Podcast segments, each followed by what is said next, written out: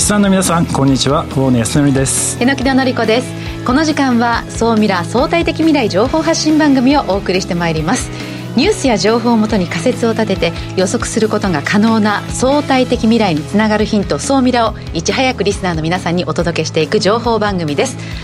パーソナリティは大野康則さんです。よろしよろしくお願いします。大丈夫ですか？大丈夫です。今日で20回目ですよ。そうですね。20回目6か月目に入りました。すみません最初からごめんなさい。で総ミラを盛り上げてくださるもう一方日本能率協会総合研究所マーケティングデータバンクエグゼクティブフェロー菊池健二さんです。はい、えー、菊池健二です。よろしくお願いします。今日は40年以上展開している、うんまあ、ある調査データをもとにお話をしたいと思います、よろしくお願いします。よろしくお願いいたします。総メラストーキン教えて菊池所長のコーナーで最新データから未来を予測していただきます。さあ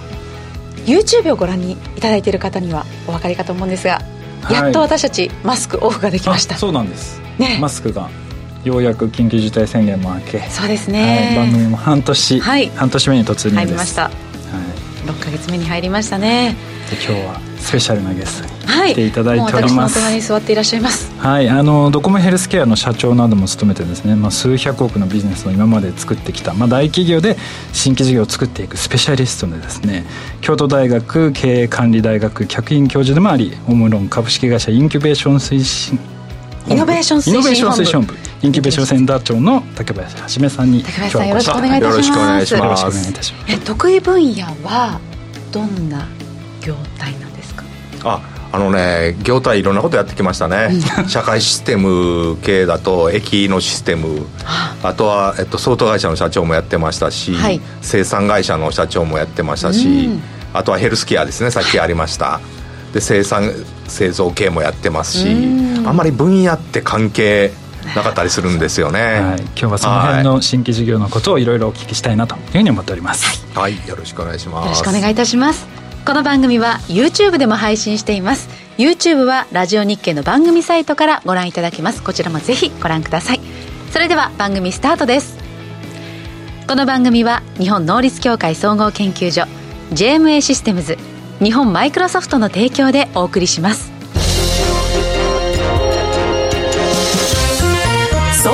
トレンド。このコーナーはビジネスの最新ニュースを大野さんがピックアップそして解説していくコーナーです。よろしくお願いします。よろしくお願いします、えー、今週のトレンドですけれども、えー、2つピックアップしました。えっ、ー、と1つ目はですね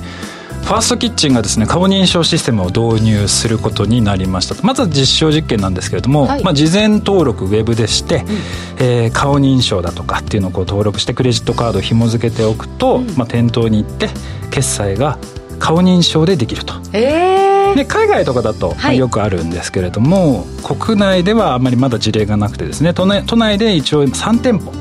えー、実証実験をすると。使ってみたいな。ねこういうのただねこういうのはあの本当賛否が分かれて、個人情報というかそういうのね取られたくないっていう方たちもいらっしゃるので、まあ、ちょっと今後どうなるかなっていうのはあるんですけれどもおそらく日本でも海外と同じようにこの辺の部分市場が伸びていくんじゃないかなと思われているので例えば、えー、認証系のシステムを使ってる会社だとか、はい、そういうののつかあのシステム会社カメラだとか、まあ、そういった市場っていうのは今後どんどん広がってくるんじゃないかなと思っております。はいかなり注目のところですね。で続いてはですね2つ目がですねイギリスのスパイ機関あの政府の通信本部がですね AWS を採用したというとこれかなりあの話題になってたんですけどアマゾンのウェブサービス、ね、そうです、はい、で偵察衛星とか、うん、まあ、要はスマホとかですね、うん、まあ、そういったものからいろいろ情報収集してあの世界中からいろんなデータを集めるんですけれども、はい、そのデータをまあ分析するのにまあ AWS を使うと。なんかこれスパイ機関が使ってますってこういうの言っちゃうんですね。そうなんですよ、ね、まああえて逆に。むしろこうそういうの秘密にしててほしいなって思うんですけどね。確かに。なんか言っちゃってましたね。思いっきり出てましたね でこれってちょっとこれだけではなくていろいろあるんですけれども、うん、やっぱり今後そのビジネスとして大きくなってくるかなと思うのはもちろん今 AI っていうのもそうなんですけどやっぱりいろんなところのデータ集まってきてそのデータを保管しておく場所だとか、はいはい、そのクラウド系のサービスっていうのの需要も今実はさらに高まってるんですよね。えで今まで以上に今までなかったようなデータも手に入るようになってくる。それこそあの宇宙から。あのこの間もあのあのご紹介したような企業いろいろあるんですけど衛星とかからいろんなデータがこう入手できるようになってるので、うん、この辺の AI プラスデータセンターの需要っていうのは今後さらに高まっていくのでここの企業っていうのはかなり注目かな。いやこのねアマゾンも含めてその GAFAM が最近ちょっと転換点を迎えてるんじゃないかなと思うんですが例えばフェイスブックメタに社名を変えてあそうですねメタバースという事業をね新しくしてきますよね。あのアマゾン7、9月期の純利益1年前に比べて半減しました。こう業績だけではなくてこう事業も変えていこうとそんな動きもあるんでしょうか、ね、あのやっぱり既存のビジネスだけだともうそろそろ限界を迎えている。広告既存の広告モデルだけだとなかなか難しいのでやっぱり新しい事業っていうのをまあ広げていく広げていかないとなかなか企業として成長し続けるっていうのが難しいとい。う状況になってるんじゃないかなと思います。ちなみにあの高林さん的にはこの2つでいくとどのニュースが気になるところですか？やっぱり下ですよね。アマゾン。アマゾン。が、ね、スパイ期間取って、うん、ねこれあの今007やってますけど映画、はい、セットであのアピールする作戦ちゃうかとは思うんですけど。なるほど、はい、だからタイミングよく今タイミングよく今ちゃうかっていう。なるほど、それはちょっと気づかない、はい、でも多分それかもしれない。それかもしれないですね、で続いてはですね今週の世界初なんですけれども2つほどありましてですね、うん、まず1つ目がですねあの空飛ぶバイクを発売しました。日本のメーカー。日本ですはいで価格がですね7770万で、まあ、今は私有地限定なんですけれども10月26日に発売して時速100キロっていうもものすごいスピードでも走る。40分間一応飛行可能らしいんですけどね40キロ走る、はい、だから空中でバイクを走るっていうのがですね、うん、まあ、本当に実現してきているというものですね。大野さんだったら買えますねいやいや買えない買えない。買えますよ。7000万ですよ。だって7000万。いや大野さん何分の1かのこらこら。続いては。はい続いては。世界初で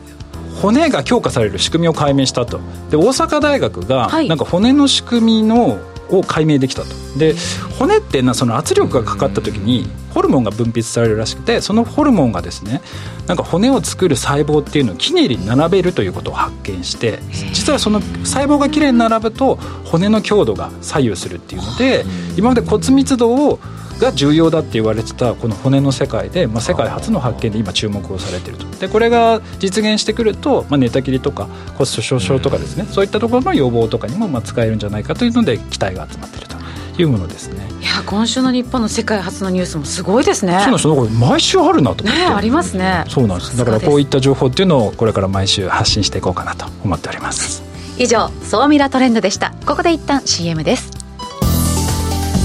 相対的未来情報発信。総ミラ。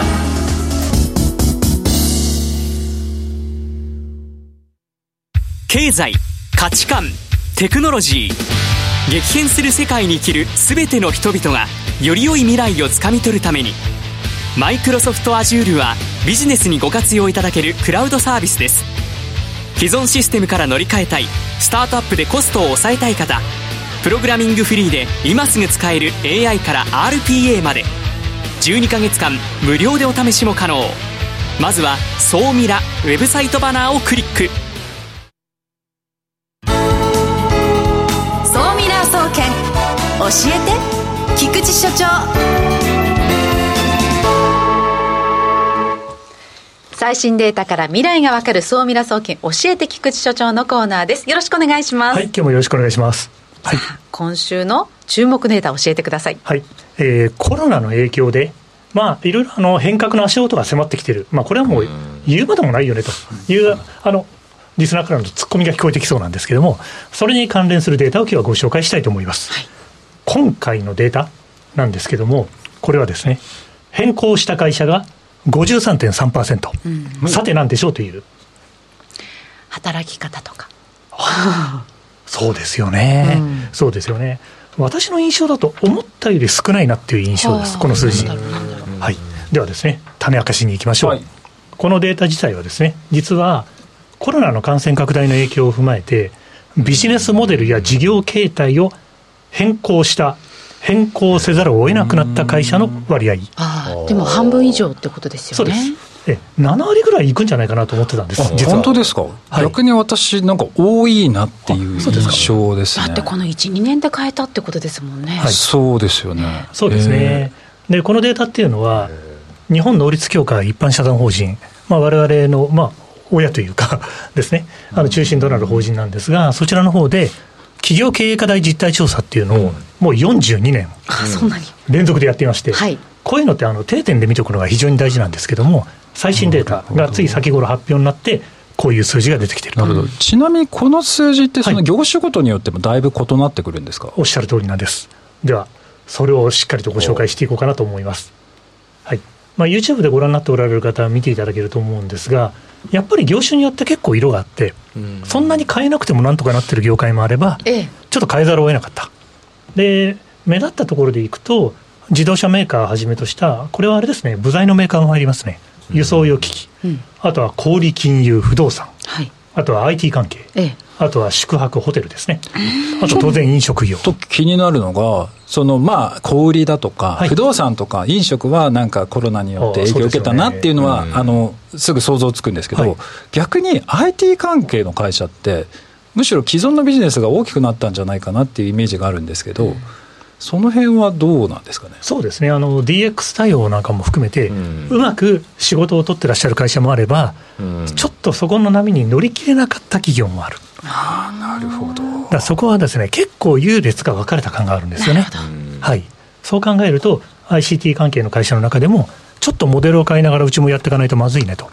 今申し上げた業種の皆さんが比率としては大きくあるいは小さくでも事業形態を変えざるを得なかった。そんな調査結果が出ていたりするわけです。はい、はい、そしてこの調査はですね他にもいろんなことを調べていて、まあ、ぜひ時間のあるときに見ていただきたいんですけど例えば大企業が5年後の経営課題、うん、今現在5年後の経営課題は何ですかと。いうことを聞かれていてそれに対していろんな企業の社長が答えてるんですけども、うん、はい、こういうデータってあのぐーんと数字が上がってるものを見るっていう鉄則、うん、あるいはぐーんと下がってるものを見る、はい、両方鉄則があるんですけど例えば2021年ぐーんと上がってるのはとにかく CSR、CSV、あるいは事業を通じて社会課題を解決している会社だよねと、そういう評価をしてもらわないと、これからやっていけないよねと思ってる人たちがぐんと増えてる、一方で、事業基盤を強化しようという数字が少し落ちていて、はい、あと、この後竹橋さんのお話もありますけど、新規事業をなんとかしなくちゃと言ってる大企業もやっぱりじわっと増えてきてる。はい。こういうデータをですね毎年毎年見ていただくと変化の兆しがよく見えると思います。じゃあこうしたことを踏まえまして、菊池さん、このデータをどんなふうに捉えるのか教えてもらえますか、はい、ありがとうございます。そうミラする視点ということで、このデータはですね、先ほど申し上げた通り、1979年、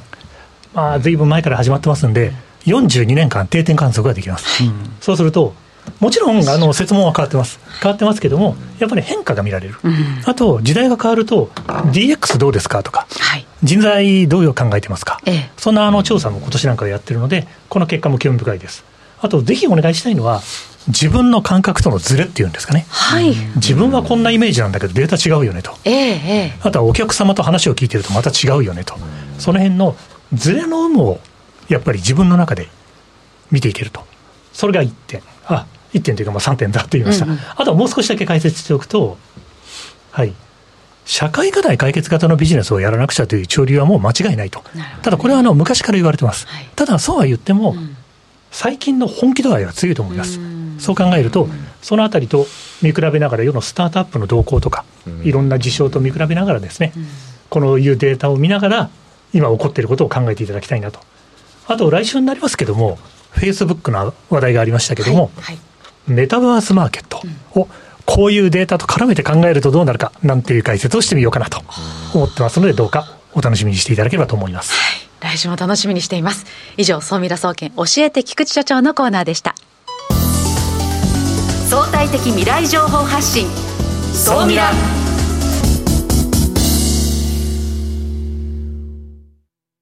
経済、価値観、テクノロジー。激変する世界に生きる全ての人々がより良い未来をつかみ取るためにマイクロソフト Azure はビジネスにご活用いただけるクラウドサービスです既存システムから乗り換えたい。スタートアップでコストを抑えたい方。プログラミングフリーで今すぐ使える AI から RPA まで。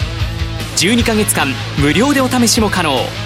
まずは「総ミラ」ウェブサイトバナーをクリック。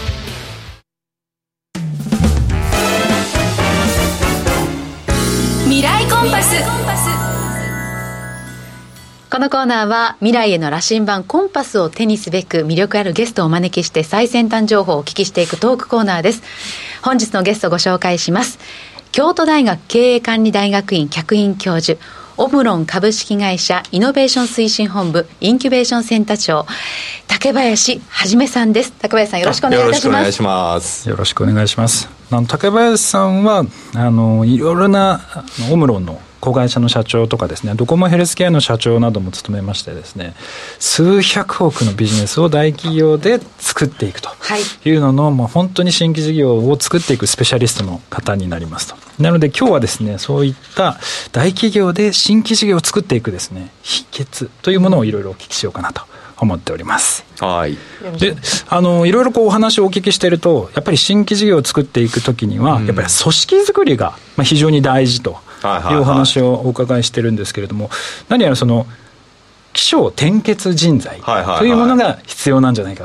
というお話なんですけれども、気象転結人材というのはどういうあのよくご存知で。勉強しました。はい、ありがとうございます。僕もあの、今まで、えっ、ー、と、いろいろ事業をやってきて、まあ一つは人を育てる。やっぱり人がいるんですよね。あとはプロセス。があの必要になってくるんですけども、しといてもね、あのそれなりのプロセスなかったらいけないんですけど、やっぱりあの人はいいんとどないしょもならへんな、言って、だいぶちょっと関西弁出てるんですけど、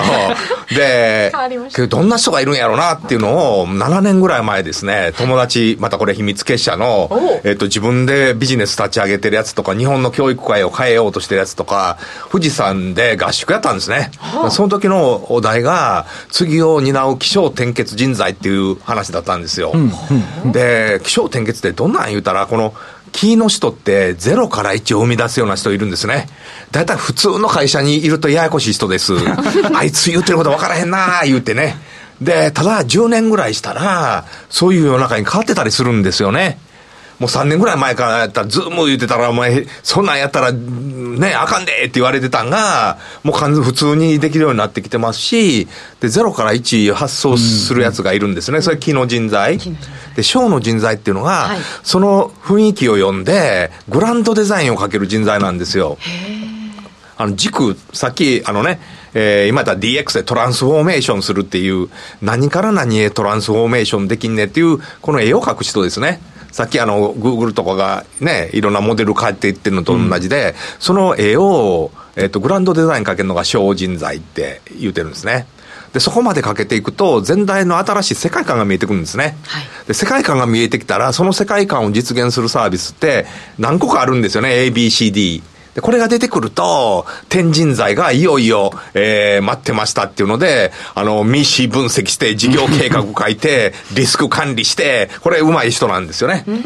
で、ここがかけてくると、それに従って、KPI に従って、きっちり QCD を守ったるでっていうケツの人がいる。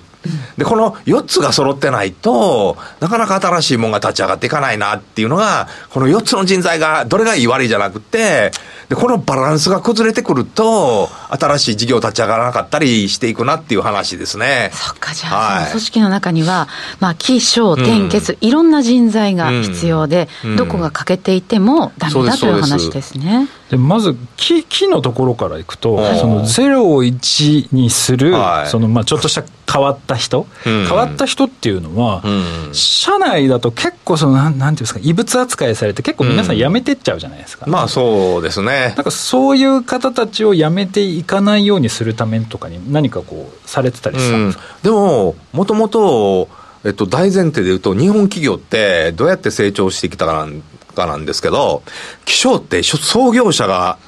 やってきはったんですね。あ今までは。今までは。はい、だってその時に、大体変でない人いないじゃないですか。まあすね、だって市場が全くない時に、ね、日本車作るでとか、ね、あの、回転寿司やるでとか、ね、そんなもん、既存の人から言うと全くわからないんですよね。で、気象は創業者が担ってはったんですけど、日本の面白いモデルは、転結は番頭さんがついてはったんですよ。例えば、えっ、ー、と、松下幸之助が対して高橋さんでしたっけね。とか、えっ、ー、と、本田総一郎に対してね、あの、おられましたよね。あと、えっ、ー、と、えー、誰でしたっけ、伊深さんに対して森田さんとか、で、このバランスが、ね、えーと、気象のない世界を作っていくっていう資質と、とはいうもののきっちり現場を抑えて QCD 守っていくっていう、この二つがコントロールできてたんですよね。だから本来は気象って創業者がやるやつだったんですよね。ただ既存企業が買ってくると転結をきっちり回す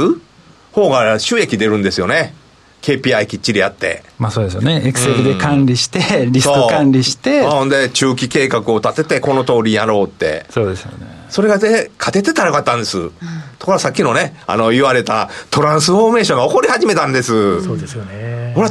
同じようにやったらあかんから、うん、もう一回気象の人がね、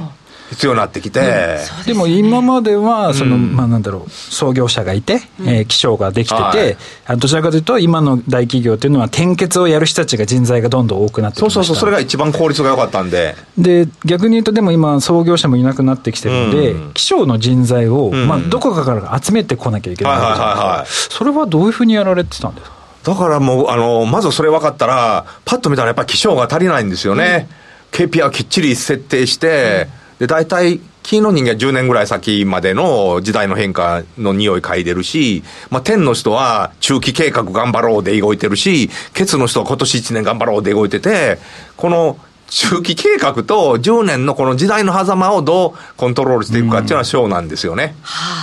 で、賞は、あの、確かに今、会社の中ではいないんですけど、僕からすると、点、点って民主分析できたり、もうきっちり教育されて、で、ファクトを集めて分析するのはできるんですね。じゃあ、このファクトをどう切り口変えたらええねんっていう、ね、あのー、訓練をすると、小人材っていうのは、僕は会社の中で育つと思うんです。はあじゃあ育つ、うん、人材はいいですけど育てられない木の部分、っていうのはやっぱりまあもう、まあ普通のね、僕らがいるような会社に貼ったら、もう育てるっていうよりも、どっちかというともう絶滅危惧種なんで、保護する。なんかどう保護してあげるか。そうですよね。うん。そっか。ねで、彼らは、お前おもろいなとか、その研究おもろいなって言うたげるだけで何倍も働かりますから、ね、それが何本儲かんねんって言った瞬間に、もうパワーが削減されていきますから、だからそれが3年っていう中期の範囲で見たらダメですけど、ね、5年、10年っていうスパンで見ていったら違うことが起こっていくっていう話ですね。で、逆に、木って僕は外にいると思うんですよ。それはベンチャーであったり、大学であったり、で、僕はあの、キーやと思われてるんですけど、全然キーじゃなくて、01でもの考えたことないんですね。へあ、大野さんおもろいこと言うたはんな、とか、いうところから、こう、で、この人もおもろいこと言うたはんなって、これやったらこういうグランドデザイン書いたら、世の中回り始めんのちゃうかとか、もうちょっとここまで落とすと、転結のアセット使えるなっていう話ですね。竹林さん的には自分自分自身を分析すると、小人材小人材ですね。小人材。私は多分木木ですね。ゼロから発見する。多分。わからない。私なんだろう。わからない。ケツ？最後、頑張るきっちり。目の前のことをみたいな。で、多分、菊池さんは点。点。事業計画とか数字とか分析とか。ああ、揃いました。何やりましょうか？はい。一生点結、揃いましたね。だからこういうそうです、そうです。集めるっていうそうです、そうです、そうです。そっか、だから木ばっか集まってもダメだし。木ばっかり集まったらまたややこしいんですね。ですね。そうですね。えー、でも組織の中でそういうふうに起承転結っていうふうに、こう人材をね、こう区別して作っていくってことができてないところが多いんですかね。大体はもう転結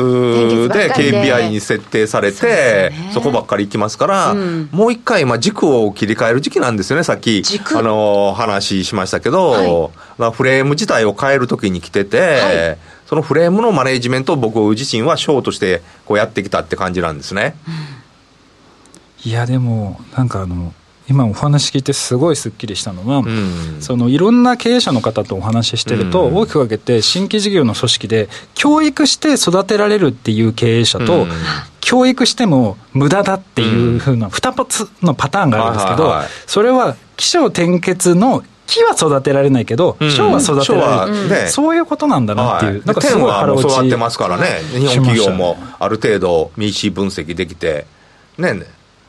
事業計画を作る人はもう出てきましたんで。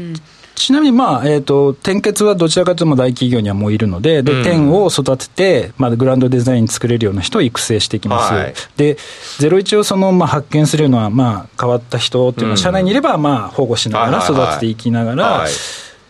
外部とさっき連携するってお話あったと思うんですけど、それは大学とか、いろいろフリーランスの方、もしくはベンチャー企業なんですけど、どうやってこう発掘してくる？とかでもいいですし、ベンチャーでもいいんで、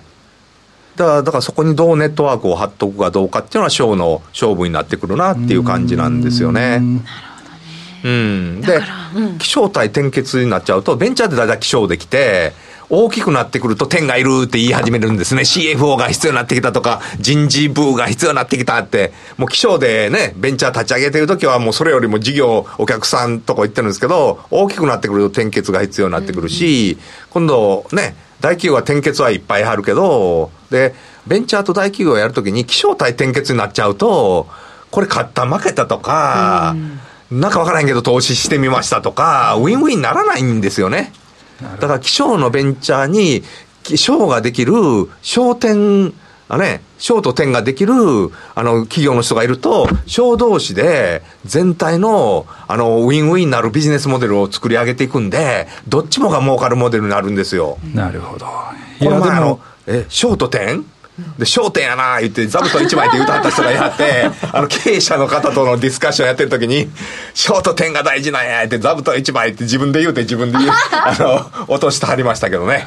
ありがとうございます。あの、もっと高林さんからちょっとお話をお伺いしたいんですけれども、放送時間も近づいてまいりましたので、この後は続きは YouTube の方で、はい、アフタートークの方でね、お伝えできればなと思います。えー、本日はですね、えー、京都大学経営管理大学えー、教大局員教授ホームロン株式会社インキュベーション推進本部インキュベーション推進イノベーション推進本部インキュベーションセンター。長の竹林はじめさんにお越しいただきました。本日はありがとうございました。ありがとうございました。さあ次回は次回はですね、うん、クラッシー株式会社代表取締役社長の加藤理恵さんにお越しいただきまして、えー、日本のですね教育事情についていろいろお聞きしたいなと思います、はい、ここまでは未来コンパスのコーナーでしたうん。いや今日はなんかこうこの番組始まっての関西弁に圧倒された。本人はね関西弁喋ってるつもりないんですけど。いや楽しい時間が本当に今日はあっという間に過ぎていきました。